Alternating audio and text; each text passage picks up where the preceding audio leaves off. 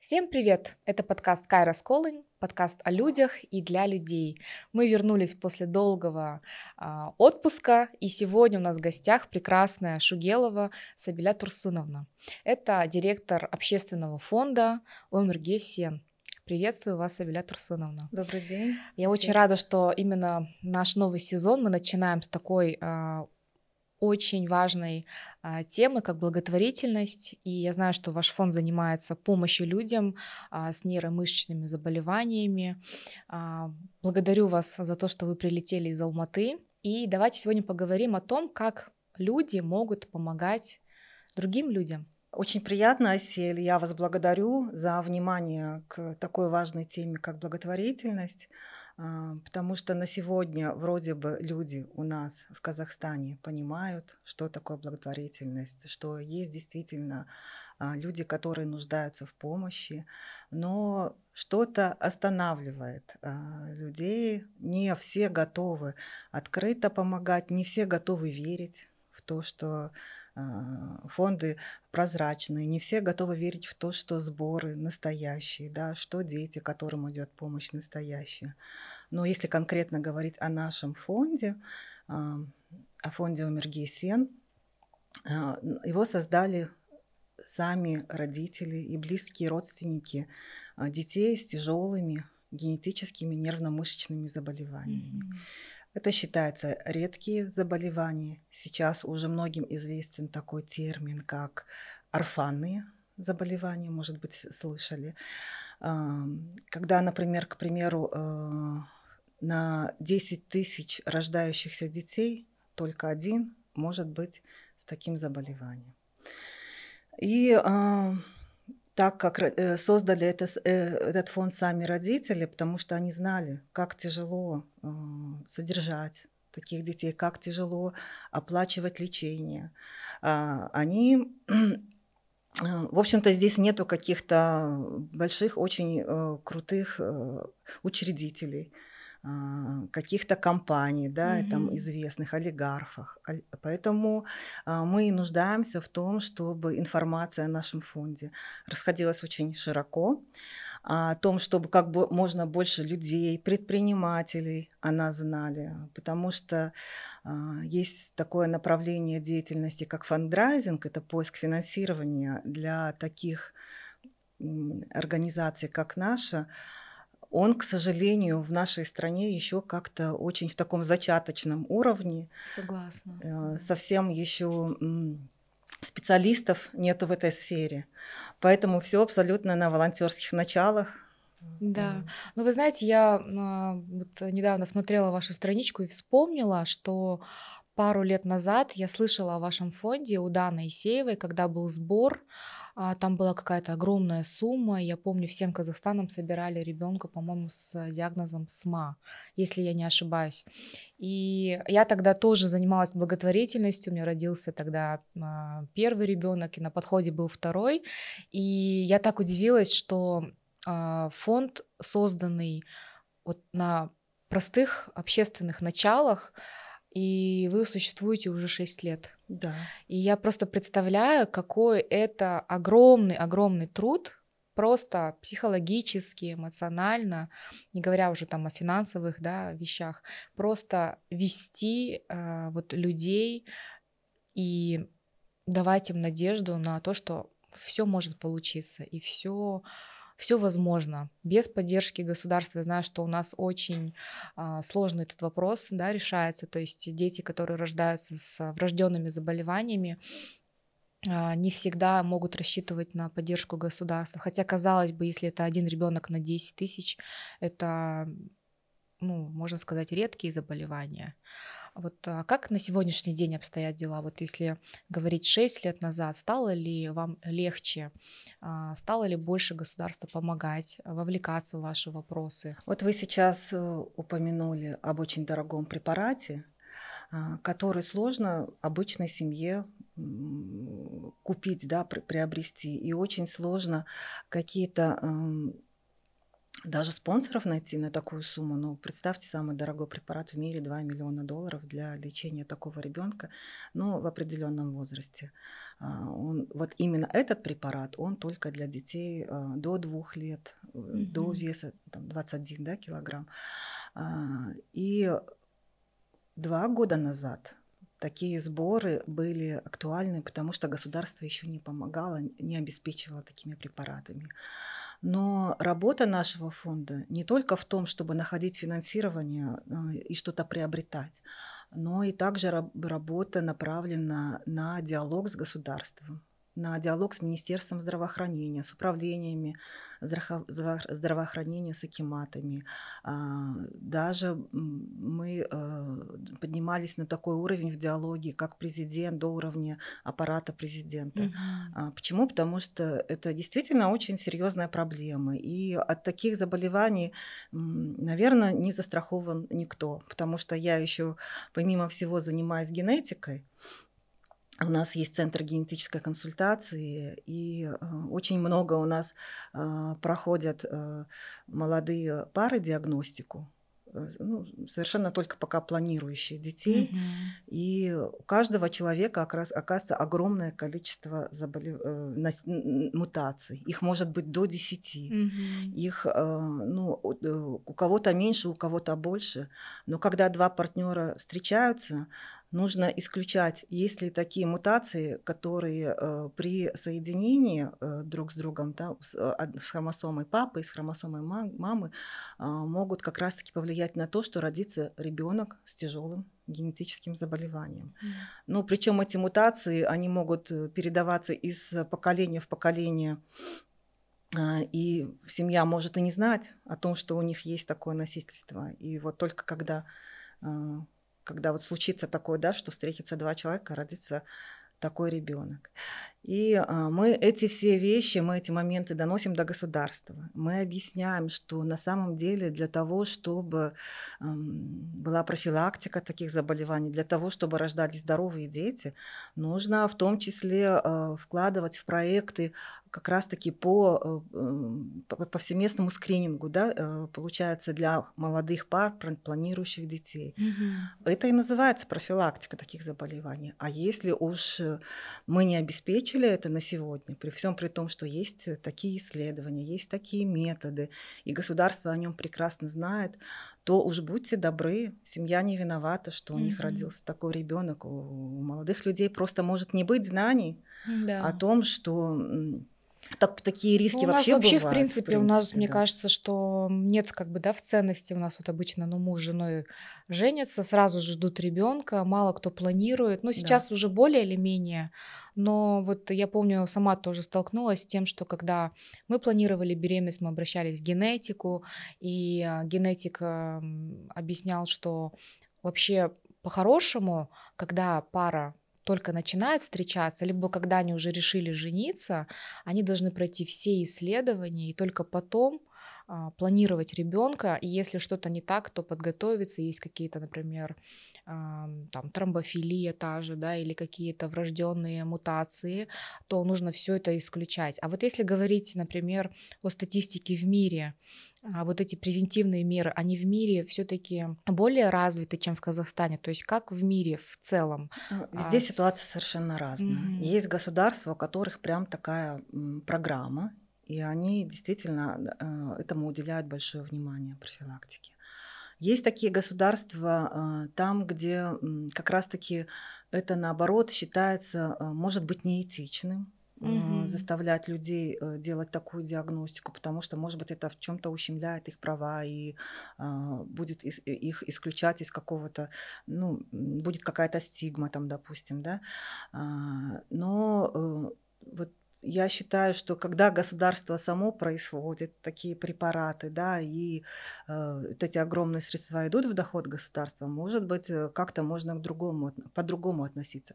Но когда государство говорит, что в нашей стране недостаточно денег, у нас мало денег для того, чтобы ну, выделять средства таким детям, ну, тогда нужно и задумываться о профилактике, если, если да, то есть... Э, Сейчас пока, к счастью, мы убедили и Минздрав, и нашего президента о том, что такое лечение нужно. И несколько препаратов, которые существуют в мире для лечения спинальной мышечной атрофии, ми миопатии Дюшена, а, они доступны у нас в стране так или иначе. Мгм. То есть, э, как какие-то препараты закупают государственные органы, какие-то препараты а, закупает существующий на сегодня фонд Казахстан Халкана. Мгм. А, но, кстати, вот как раз-таки инициатива создания такого фонда, она тоже принадлежала нам, таким фондам, как наш. А, Нас поддерживала тогдашний детский омбудсмен Ружан. А, м, Мы как раз-таки приводили в пример российский фонд «Круг добра», когда ну, там, был, э, там именно э, он финансировался за счет налога на роскошь. М. У нас немножко другое. У нас это средства, э, ну помните, да, этот фонд открылся, когда произошли январские Да, события, да. и э, он немножко шире, чем только для орфанных заболеваний, но э, основой, а, основным, скажем так, направлением деятельности как раз-таки является приобретение дорогостоящих орфанных препаратов. Правильно ли я понимаю, что до того, как вы создали этот фонд на общественных началах, да, а, не было организации, которая бы комплексно занималась вот решением этих проблем? То есть то- До вот, того, как мы создали фонд э, Омергесен, а, вообще не было и на сегодня нету э, других фондов, которые поддерживают пациентов именно с нервно-мышечными заболеваниями. Да, тогда уже начали открываться, существовать какие-то фонды, например, которые поддерживают детей с эпилепсией, а, с синдромом Дауна, с ДЦП, да, это уже как бы, скажем так, более известные диагнозы. Э, Они были как-то, их больше детей с такими диагнозами в стране, поэтому уже существовали такие фонды. А о таких диагнозах, как нервно-мышечные заболевания, а, о них мало кто знал. На сегодня у нас в фонде зарегистрировано 540 человек. Мгм. Но вот представьте себе, по статистике должно быть в несколько раз больше. А где остальные? Да, может быть, кто-то осознанно к нам не приходит, но это единицы. Но большинство, они просто не диагностированы. То есть э, врачи могут быть, мо- могли поставить неправильный диагноз. Они могли написать там тоже ДЦП, например. Они могли написать, что это какой-то, может быть, там врожденный вых- в- вывих у ребенка. А, Потому что интеллект у наших детей, он совершенно нормальный, он даже может быть выше среднего.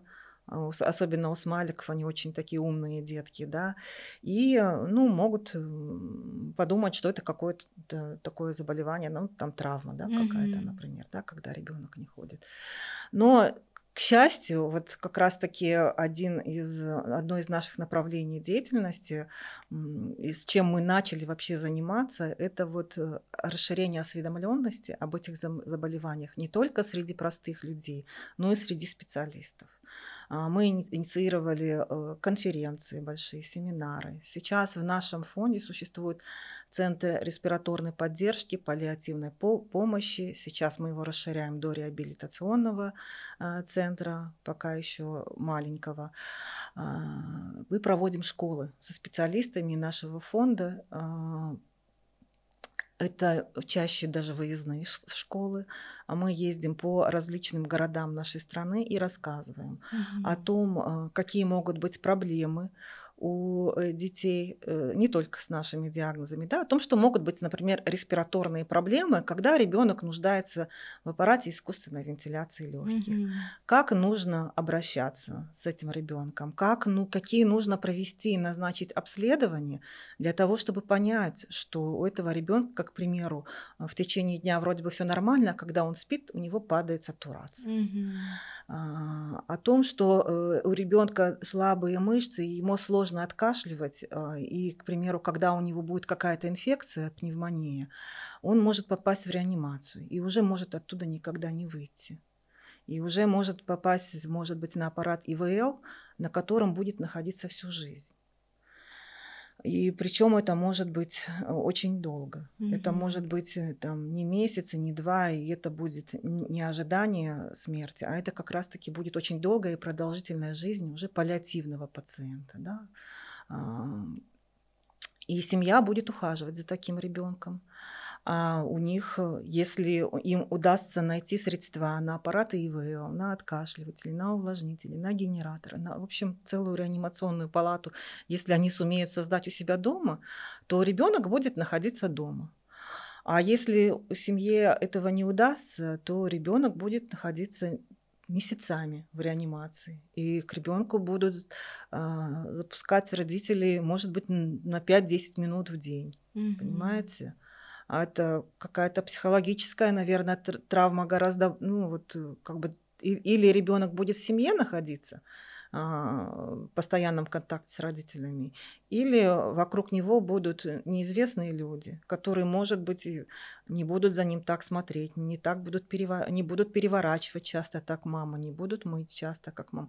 Но и в целом, когда мы тоже государству говорим о том, что нужно и это направление деятельности тоже развивать, что нужно обеспечивать этим людей совершенно безвозмездно, о том, что нужно как бы и поддерживать даже эти семьи, потому что родитель с таким ребенком, он уже не пойдет на работу, тем более на высокооплачиваемую. Мгм. Он не сможет быть полноценным сотрудником в компании. И, конечно, государство должно помочь, ну, у них не будет просто средств на обеспечение своего ребенка. Государство должно помочь этим. И мы э, вот эти вот вещи разъясняем, потому что, но, к сожалению, на сегодня вот у нас какое там мышление, все мы обеспечили э, дорогостоящими препаратами, а дальше уж как-нибудь там сами. Мгм. Но так, так ну, не бывает. Да. Вот оно все вот взаимос... одно за другим. Одна проблема, она будет за другой цепляться. То есть пока родители вот как могут помогают, э, собственно говоря, своими да, силами продают там свое имущество или а, ну, живут э, с, вот с этим ощущением, что только я могу обеспечить своего ребенка. Ну, то есть я не могу рассчитывать на полную поддержку, потому что нет какой-то программы, например, которая бы говорила, что да, мы вот сейчас, например, помогаем ребенку, и потом в течение жизни, например, а, предусмотрена вот такая программа для ребенка. То есть пока родители сами. Ну вот вы совершенно правы. Вот у меня вот соучредителем в фонде является Осет Мангалиев. Он папа тоже особенного ребенка, и совершенно недавно, месяца два-три назад, он потерял ребенка. То есть э, тот ребенок, за которым он ухаживал в течение шести лет, а, даже больше, а, он умер а, ну, из-за этого как раз-таки заболевания, из-за последствий заболевания. И да, когда он обеспечил ребенка, то есть, ну, понимаете, не каждый человек э, э, готов к открытым сборам, например, да, выставлять фотографию своего ребенка. Э, Я знаю, что он продавал имущество, да, он продавал свою машину для того, чтобы купить аппараты. Где-то он искал безвозмездно, там за, за рубежом, там БУ. И так мно- делают многие родители. А, Кто-то, конечно, обращается к нам в фонд, и мы помогаем, мы ищем спонсоров, мы ищем э, какие-то организовываем сборы. Мгм. И, ну, вот эта вот помощь, она э, адресная, да, и в то же время и в то же время вот крупные спонсоры, которые вот сейчас у нас есть, которые поддерживают наши проекты, которые вот мы школы, центры, а, они в общем такие не направлены на конкретного человека, они не, не адресные. А, такие вот крупные фонды, как фармкомпании, они а, вот оказывают такую поддержку, но они не могут давать средства персонально на конкретного ребенка. У них это комплайнс не позволяет. А, Поэтому и приходится нам искать других спонсоров, просить простых людей а, помочь, найти, э, ну, как бы хотя бы, может быть, 5-10 тысяч, к тысячу, две тысячи э, там, в месяц, да, там, или периодически направлять нам, чтобы... э, вот Как вы думаете, почему люди собирать. Боятся? Ну вот а, я ну, еще блогер, да, и меня часто просят, например, знакомые, либо подруги делать репосты на такие сборы. И я, ну, в 90% случаев я всегда это поддерживаю. Но я замечаю, что люди, когда видят эту информацию, они боятся. Ну, то есть как-то Не, не хотят даже остановить не взгляд, даже не хотят лайк взгляд, поставить, да. да? Но это все не от э, нелюбви, я думаю, это все от а, того, что люди не знают, как себя вести в этой ситуации, и от незнания они просто прячутся. И вот если мы говорим о простых людях, которые могли бы помогать системно, да, например, там каждый месяц отправлять какую-то сумму. Это одна история. Но вот у меня больше вызывает вопросов, почему а, системно нет а, у нас в обществе ценности, что есть, например, есть у тебя какой-то большой завод или компания, что ты обязан заниматься благотворительной деятельностью не потому, что тебя там кто-то заставляет, государство или там ты должен какой-то процент отправлять на социальные нужды, да, на какие-то программы. Но вот э, именно в корпоративной, в системе ценностей многих компаний почему-то этого нет. Хотя, по сути, нас 20 миллионов и 500 человек, ну, которым бы мы могли помочь, мне кажется, до конца их жизни. То есть если бы у нас в обществе была вот эта система ценностей, вот я помню, в Америке была на каком-то каком-то корпоративном у нас там был э, вечер, и, э, и мне объясняли, что в Америке, то есть благотворительность это часть жизни твоей. Вот да, ты рождаешься, и ты уже э, рождаешься с этим чувством, что ты не можешь жить только для себя. Ты должен постоянно быть причастным э, к помощи другим людям. Но у нас это все такой хаотичный характер имеет. Кто-то, ну я сама занималась благотворительностью, я знаю, кто-то а, делает это потому что нужно, потому что я хочу, чтобы обо мне говорили, что я помогаю. Но вот так, чтобы системно а, обязывали компании, например, отдавать какой-то там один, не знаю, полпроцента от своей прибыли, почему этого нет? Знаете, Асель, я думаю, что у многих людей есть такое мышление, что вот этим всем должно заниматься государство. Но мы тоже часть государства, и крупные компании это тоже часть государства, и мы тоже люди, которых, ну опять-таки я говорю, что вообще никто не застрахован. Объяснить это э, можно, объяснять это можно, да, и чаще, наверное, это вот правильно делать вот в таких подкастах, как, какие вы проводите, да, когда есть действительно такая публика, которая понимает. На самом деле я хочу сказать, что если компания будет заниматься благотворительностью и будет э, широко об этом говорить, и действительно это будет у них прописано в системе ценностей, ну и не, не только прописано, оно на самом деле будет существовать, то тогда люди, которые работают в этой компании, они э, будут более соучастны, да, у них будет какая-то корпоративная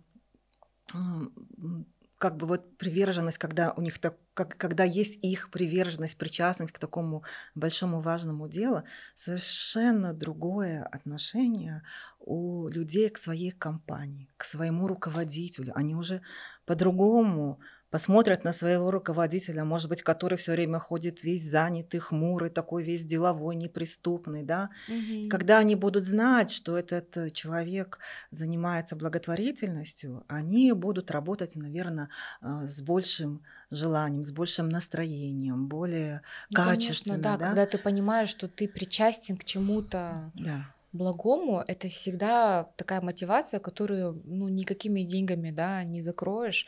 Тем это более современную молодежь. Да, правда же? Сейчас да. вот э, люди, там, может быть, там, до 30 лет, они как раз-таки, для, для них это очень важно. А как вы справляетесь со всеми вот этими логистическими вопросами, а, юридическими. Ну, то есть я представляю просто, если у вас в каждом регионе у вас есть свои представительства, это ведь нужна большая волонтерская поддержка. Ну, эти вот представители, ищете... они есть волонтеры, они понимаете? Есть волонтеры. Они не пол... у нас на самом деле штат очень маленький. Угу. Представители в городах это те же родители да, те же родственники наших подопечных, и они не получают ни совершенно никакую зарплату. Наш, наш штат – это ну, около 10 человек, э, как, которые как раз-таки э, финансируются как проекты. И да, у нас есть координатор, который работает с семьями, с подопечными, принимает заявки, регистрирует. У нас есть врачи, у нас есть ну, медсестра, да, ну, как, они направлены, их работа как раз-таки направлена на то, чтобы она больше такая вот медицинская деятельность, консалтинговая, mm-hmm. да, вот. А, но как раз-таки людей, у нас нету штатного юриста. Mm-hmm. Есть бухгалтер, ну вот как бы он на частичной занятости у нас работает, потому что такую хорошую полную зарплату мы тоже пока еще не можем да, платить. Но вот э, юрист у нас, например, это тоже мама ребенка. Она mm-hmm. является членом попечительского совета. И она всю работу эту делает безвозмездно. Кроме того, мы, мы вот совсем недавно создали Союз пациентских организаций, там она уже является исполнительным директором. Mm-hmm. Ну, то есть вы понимаете, да, что э, вот именно на административную деятельность, которая она, у, у нас есть, нам деньги никто не дает. Если деньги хотят, пом- если люди хотят помочь, фонду. Они хотят конкретному ребенку помочь. Угу. Они хотят э, вот как, ну, в, как, ну, в какой-то там конкрет, конкретный проект, например, те, те же самые, вот я говорила, да, крупные компании. Угу. А, поэтому вот нам очень сложно, ну, сложно находить средства, на, в принципе, на существование фонда. И я понимаю, почему многие такие же пациентские организации, которые объединяют родителей детей с проблемами, открывшись, ну, либо они как-то э, замирает их деятельность, либо они вообще закрываются, потому что действительно это очень-очень э, тяжело, это нужны, нужно иметь навыки такой работы, да, административной. Ну и время нужно. Ну То и есть... такое огромное терпение, я думаю. А вот э, я просто вспоминаю, когда я занималась благотворительностью, первое, с чем я столкнулась, и что просто выбило мои вот просто землю из-под ног. Это когда я приходила э, и просила, да, каких-то административных, ну, вот ресурсов, я говорила, можно я там, я привлеку, например, но мне нужно там какое-то помещение, например. Вот первое, с чем я сталкивалась, это люди говорили, зачем тебе это? Тебя как это касается? Вот тебе это зачем? Такой а частый ты, А ты для чего это делаешь? И я говорила, ну я помогаю людям, а у меня еще тогда был только вот один ребенок, вот у тебя есть ребенок, вот занимайся им. Зачем ты в это лезешь? Зачем ты вот это вот? я тогда помню, ну, я помню, я, у меня было такое, знаете, вот такое разочарование, я думаю, ну как так? Ну мы же все люди, мы же все должны помогать друг другу. Почему так? Ну, вот вы знаете, И оказывается, вас, да, оказывается вас... лю- многим людям нужно объяснить почему ты этим занимаешься. То есть как, когда-то я э, вообще не говорила, что у моего племянника тоже и такой диагноз э, мышечная дистрофия душевой, потому что я думала, что, ну, люди, как бы, ну какая разница, какая да, разница, вообще, да, зачем я этим занимаюсь? почему я вообще здесь оказалась, да.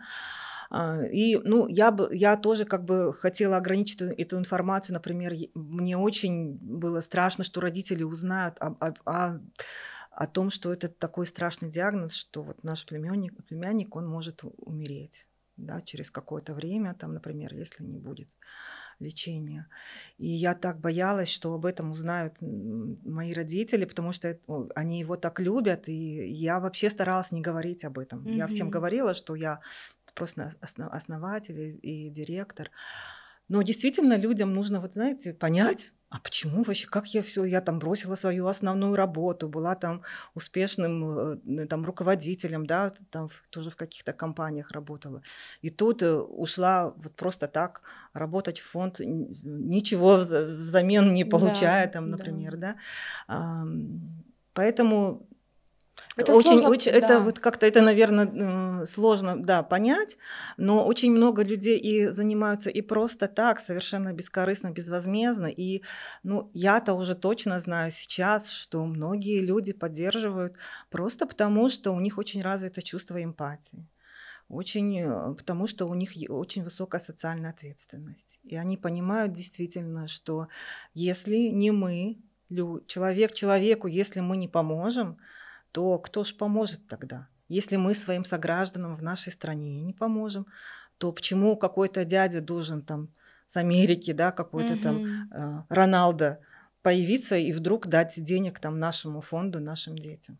Нет. Я думаю, что здесь основная у нас все-таки проблема в том, что человек отделяет себя от государства и наверное, это ну, пережитки, может быть, Советского Союза, когда вот есть я, есть государство, и государство бесплатно должно обеспечивать всем, а я вот моя хата с краю, пока меня это не коснется, я никак не буду в это вовлекаться. И вот, э, наверное, второе это то, что у нас все все-таки мы такое потерянное поколение, я считаю. Ну вот те дети, которые вот сейчас, я смотрю на детей, да, подростков, я понимаю, что это люди уже совершенно другим мышлением, и вот они таких вопросов не задавали бы, а зачем тебе это нужно, а что ты на этом зарабатываешь, и есть какая-то вера, да, в то, что вот это подрастающее поколение, оно намного чище, намного эмпатичнее нас, а мы вот какие-то ну, я не, не, могу, не хочу сейчас обижать нас, но мы все равно вот где-то, знаете, застряли между Советским Союзом и как бы потерялись и не смогли нащупать вот эти вот э, моральные какие-то устои, да, и понять вообще, кто я в этом обществе. Я есть общество или я просто сам по себе, или я часть государства, кто я, да, и вот поэтому мне кажется, что все-таки основная надежда на те поколения, которые уже подрастают, и там лет через 5-10, я думаю, что таких вопросов уже задавать не будут. Я хотела спросить э, по поводу вот ваших наблюдений, когда в семье рождается ребенок э, вот с таким редким заболеванием, распадаются ли семьи или э, все-таки эту ношу несет больше женщина или, а, ну вот по вашей статистике, как вы видите, или семья вместе справляется? Очень такой правильный вопрос. На самом деле, э, если мы будем помогать таким семьям, то, конечно, есть возможность, что, что мы сохраним семью для ребенка с таким заболеванием. Знаете, когда не было таких знаний о, о ДНК, о рисках таких заболеваний, да, генетических. Например, врачи говорили, вам нужно просто поменять партнера. Когда рождался в семье mm-hmm. ребенок, а, вот так вот говорили.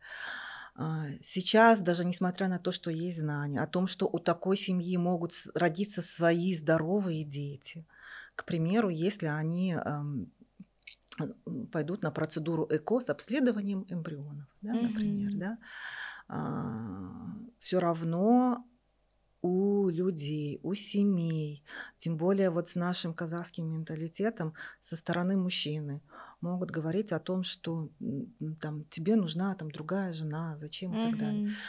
Ну, ему и просто, знаете, и здоровые-то семьи распадаются, где здоровые дети, где, да. казалось бы, все благополучно, чего ж ты не ценишь то, что у тебя есть, да, распадаются. А уже в такой ситуации намного больше вот это напряжение в семье, накал, очень много переживаний, очень много накладывается, да, на женщину, которая э, э, должна оставаться женщиной, какой-то быт вести дома, ухаживать за ребенком, конечно, будет больше женщина.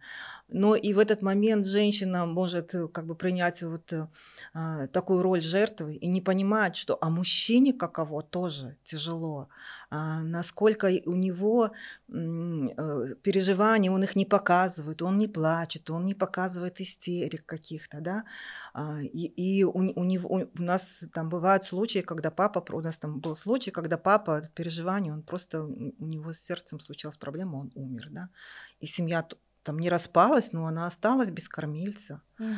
А, знаете, я хочу сказать, что это такое... К этим семьям, может быть, тоже нужно относиться как к обычным семьям. С такими же обычными проблемами, просто их э, гораздо больше. Но э, то, что они распадаются точно не, э, не реже, чем другие семьи, это да. И тогда ложится. И тоже есть разные папы. Есть те, которые помогают и поддерживают, как вот я рассказывала mm-hmm. про Оседа, да, про своего соучредителя.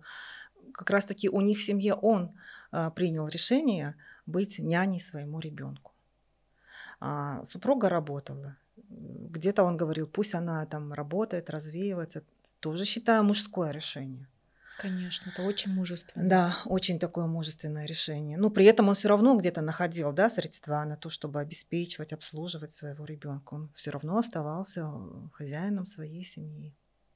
Но при этом он просто не мог, он знал, что жизнь а, ребенка его ограничена, а, срок жизни, и как-то он боялся почему-то довериться там няням, каким-то еще очень мало специалистов, которые могли бы так профессионально ухаживать. Как мы можем сегодня, вот нас э, смотрит и слушает разная аудитория из разных регионов Казахстана, как мы можем помочь?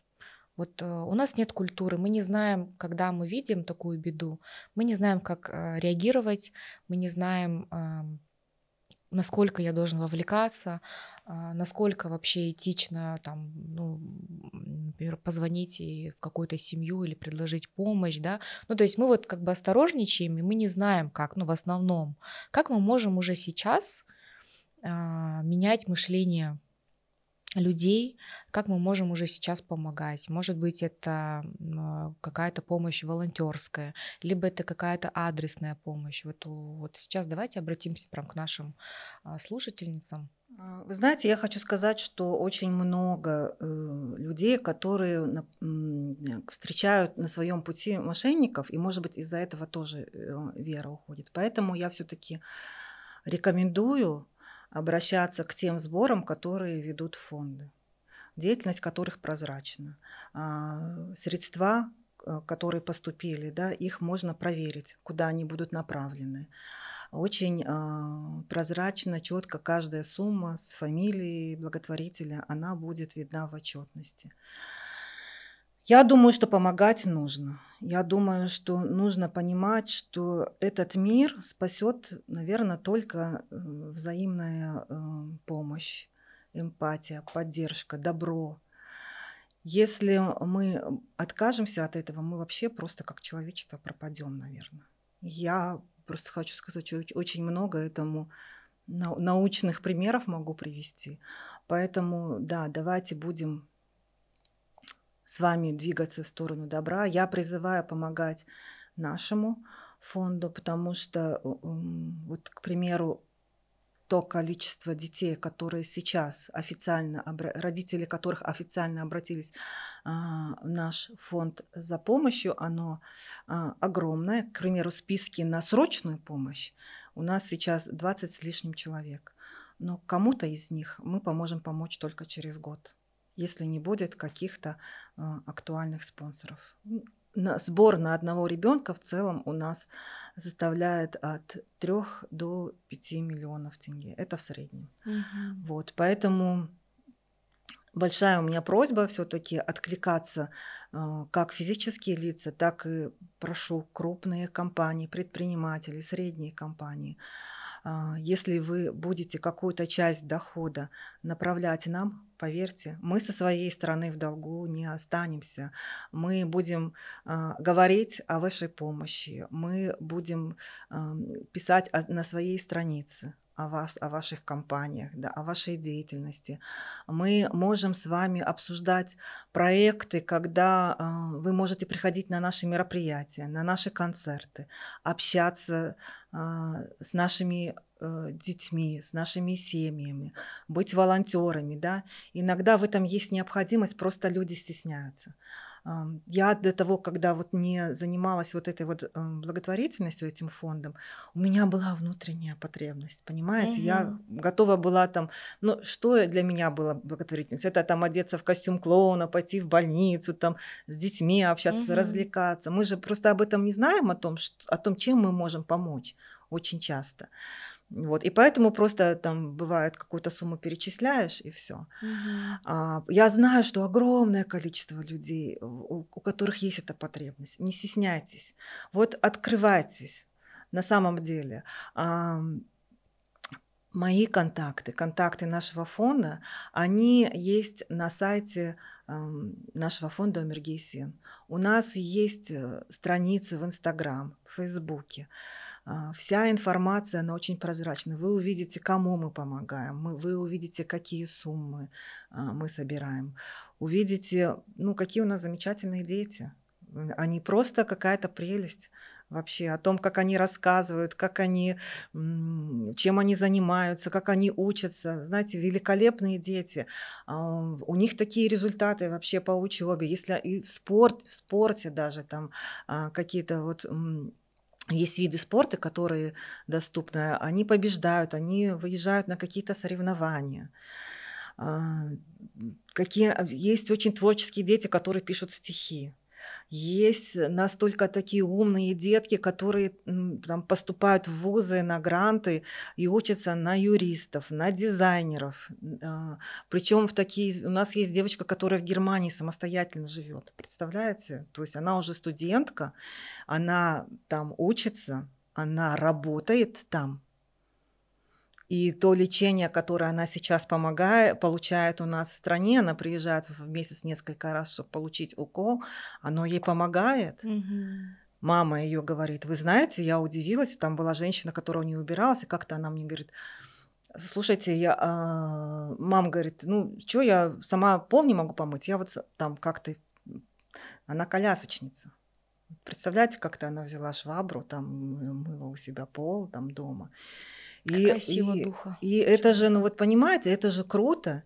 И с таким интеллектом они могут быть очень полезны обществу, какие-то открытия делать, научные, да. Но быть юристами, которые защищают там права, да, там людей. Они могут быть, в конце концов, шикарными сотрудниками в компаниях. У нас есть девушка, которая замечательный э, travel-агент. Угу. У нас есть девушка, которая работает в ЦОНе. То есть это уже дети, которые выросли, Угу. перешли во взрослую жизнь. А с какими Понимаете? в основном проблемами они сталкиваются? Я думаю, что все-таки вопрос инклюзии, он тоже очень важен, когда общество ну, не должно выделять и как-то вот бояться, да, у нас все равно вот даже на детскую площадку, когда ты выходишь и ты видишь особенного ребенка, а, ну я не знаю, я сама просто я могу вот расплакаться в моменте, я подхожу всегда, обнимаю ребенка, начинаю с ним играть и наоборот своих детей привожу, но я замечаю, что а, все равно люди боятся, то есть есть вот такой, знаете, может быть от незнания, может быть от того, что не привыкли, а, но есть вот такое вот э, ощущение, что я не хочу этого видеть. Я хочу вот где-то быть сбоку.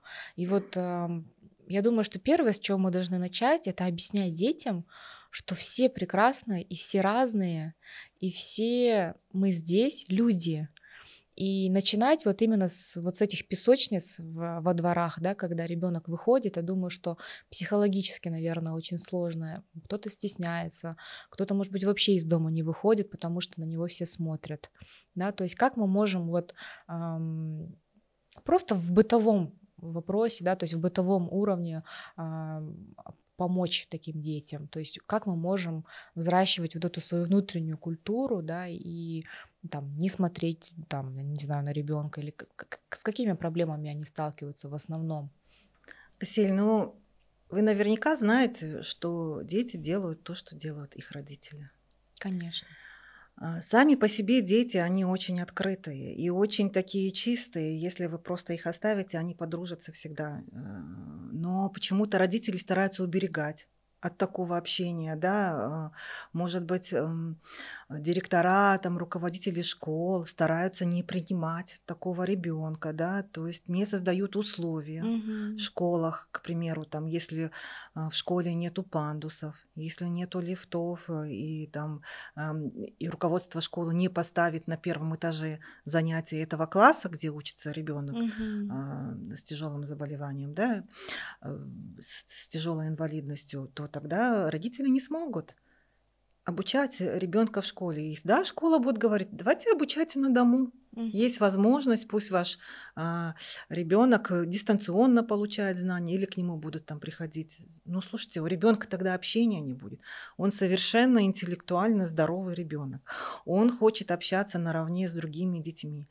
И если не будут родители подавать этот пример, не создавать условия в обществе, не создавать условия на наших улицах, э, для того, чтобы вот такие люди были открыто выходили а, на а, на какие-то мероприятия, да, там на шопинг, еще куда-то, то тогда и, и дети будут бояться, и тогда и дети будут задираться, они будут, вот будет она такая же стигма, она будет переходить на детское общество, на то же поколение, да, и, э, ну, знаете, я хочу сказать, что эти дети тоже дети с характером, они тоже могут сказать, они тоже могут и, ну, как бы участвовать в конфликтах, и это ну, такая большая проблема, потому что такой ребенок с особенностью, он будет больше переживать. Он будет думать, что к нему вот так относятся. потому что он не такой, как все. И будет замыкаться в себе. И будет стараться не выходить никуда из дома. И это очень серьезная психологическая проблема. И вот э, в нашем центре это психолог это э, неотъемлемая часть э, консультирования семей.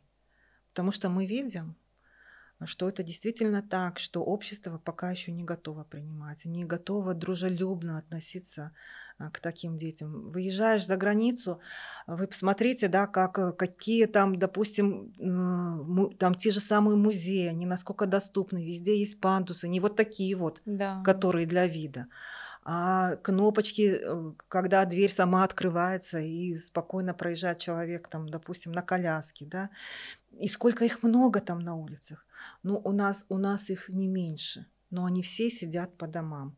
И это пережиток прошлого, когда, ну, знаете, да, в советское время всех инвалидов отправляли там на остров Валдай, да, и, да. как бы там изолировали от общества. Но у нас, к сожалению, до сих пор вот это отношение присутствует. Хотя, наверное, мы получали бы больше и морально, может быть, и, и в целом как общество, если бы мы видели таких людей, если бы мы общались. И, конечно, бы уже дети были совершенно другими. Да, согласна. Поэтому, ну, я думаю, что, конечно, начинать нужно с самых э, влиятельных людей, с государства, с руководства нашей страны, да, нужно обращать на это внимание, с акимов, с руководителей предприятий, будь то большое предприятие, будь маленькое, создавать рабочие места для таких людей. Все равно в любом, на любом предприятии найдется работа, которую может работать, делать человек с инвалидностью. Вот. Ну и вот, конечно же, я еще раз хочу сказать, что какие-то вот социальные условия для таких людей, как, ну, например, у нас э, есть такой закон, когда мама ребенка с инвалидностью может э, иметь сокращенный рабочий mm-hmm. график. Но а какой работодатель такую маму будет держать? Да, вот у нас в обществе нет он будет искать э, возможности ее уволить. Да. А, как-то и такая мама, она лучше не будет вообще ни о чем просить, лишь бы ее не уволили. Угу. Ну вот так на сегодня. Если говорить о благотворительности, вот всегда этот вечный спор а, помогай тихо, никому не говори, либо вот тех, а, те компании, либо тех филантропов, людей, которые помогают, и громко об этом заявляют, их часто хейтят. Говорят, вот вы хайпуете, вы там на каждом углу рассказываете. Но я вот все-таки склоняюсь к тому, что о благотворительности нужно говорить. И говорить не потому, что а, тешить свое эго и говорить, что какой я крутой и какой я молодец, а для того, чтобы просто показывать пример, и заражать других людей, потому что если у человека, допустим, большая аудитория, либо большой завод, либо у него есть сфера влияния, да, там, а, ну даже 50 человек, если у тебя работает, ты уже можешь влиять на 50 человек. И вот э, вы все-таки за то, чтобы говорить о своих добрых делах или вот как часто говорят бросай добро э, делай добро бросай его в воду не кричи на каждом углу я тоже с этим кстати сталкивалась. Зачем ты так часто говоришь что ты там помогаешь тому тому тому? И я вот в этот момент замыкалась и думала а действительно может быть я вот ну тешу свое эго или может быть я как-то вот прикрываюсь? А потом я такая нет ну я же вдохновляю других и вот этот внутренний конфликт он всегда есть у человека. И общество очень часто критично относится и осуждает людей, которые помогают и говорят об этом. Вот все-таки вы рекомендуете больше говорить или... Асель, я за то, чтобы уважать выбор и мнение и тех, и других людей. У каждого человека есть свои причины, почему он об этом не хочет говорить, угу. и есть причины, почему он хочет об этом говорить, почему нужна ему вот э, такая известность и популярность, например, как человека, который занимается благотворительностью.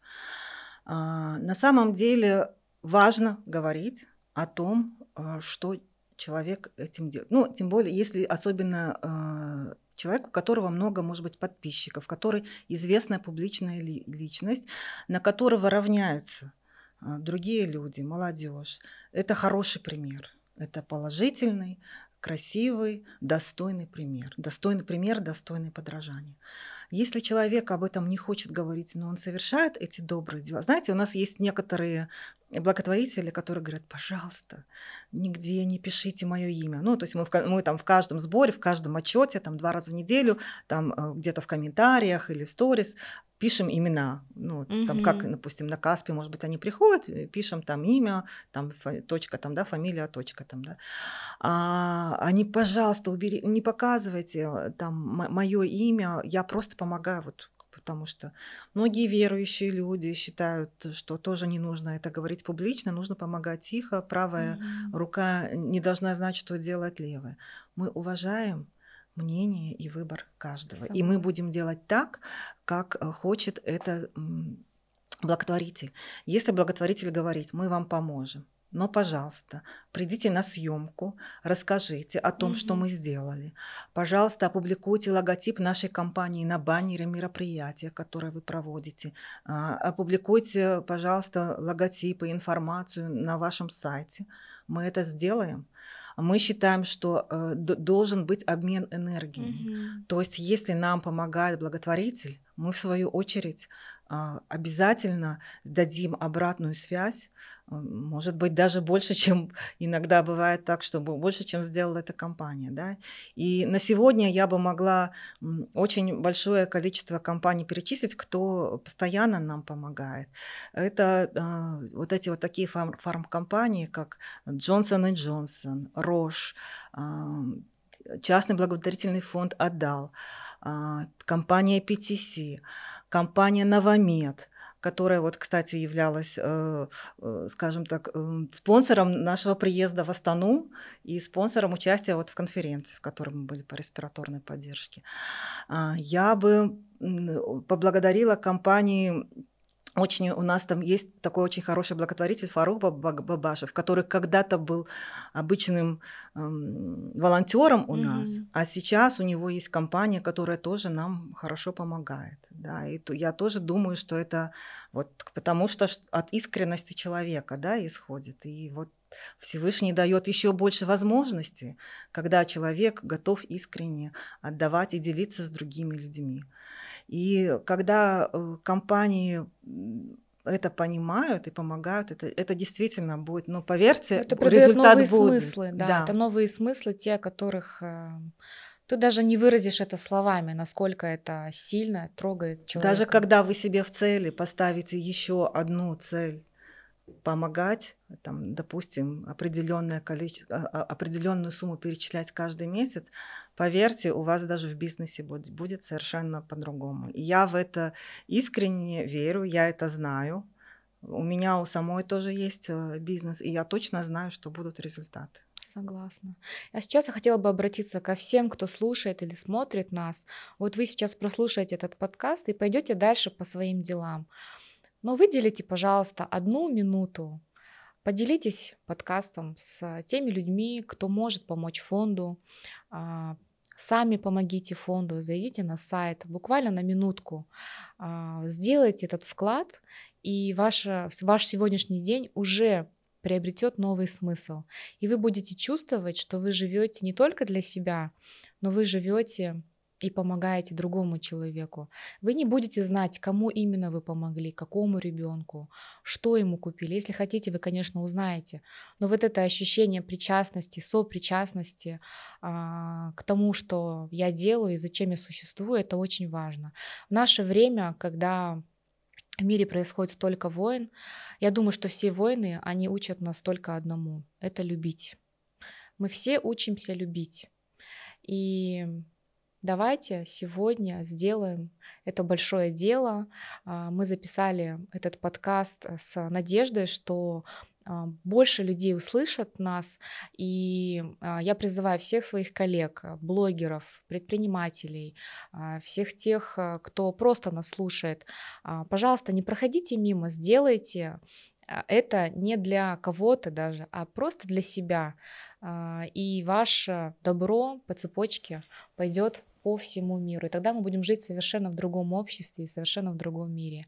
Но я вас благодарю сердечно. Хочу пожелать вам, чтобы вот этот огонь, который вас а, вот шесть лет держать а, и вдохновляться, и помогать, и каждый день видеть и сталкиваться а, с разным, это очень сложно. Это нужно иметь очень большую внутреннюю силу, очень большой внутренний стержень для того, чтобы это просто нести за это все еще ответственность.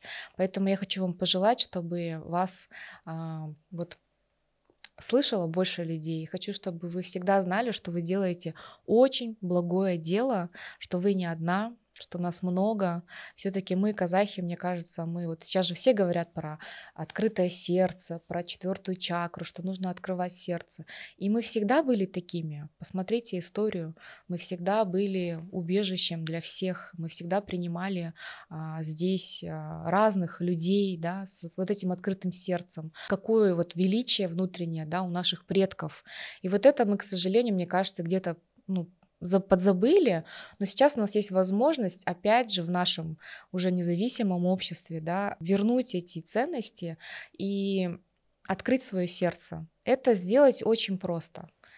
Нужно просто выделить 5 минут, сделать это и вообще сделать это частью своей жизни. И когда вы сделаете частью своей жизни, ваша жизнь обретет совершенно новые смыслы. Вы будете просыпаться каждое утро и знать, что я сегодня помог кому-то. Я здесь не просто так. Я, я здесь не просто так живу. И когда вы уйдете, ваши дела останутся на всю жизнь. А это был подкаст Кайра Сколы, подкаст о людях и для людей. Всем пока. Спасибо большое.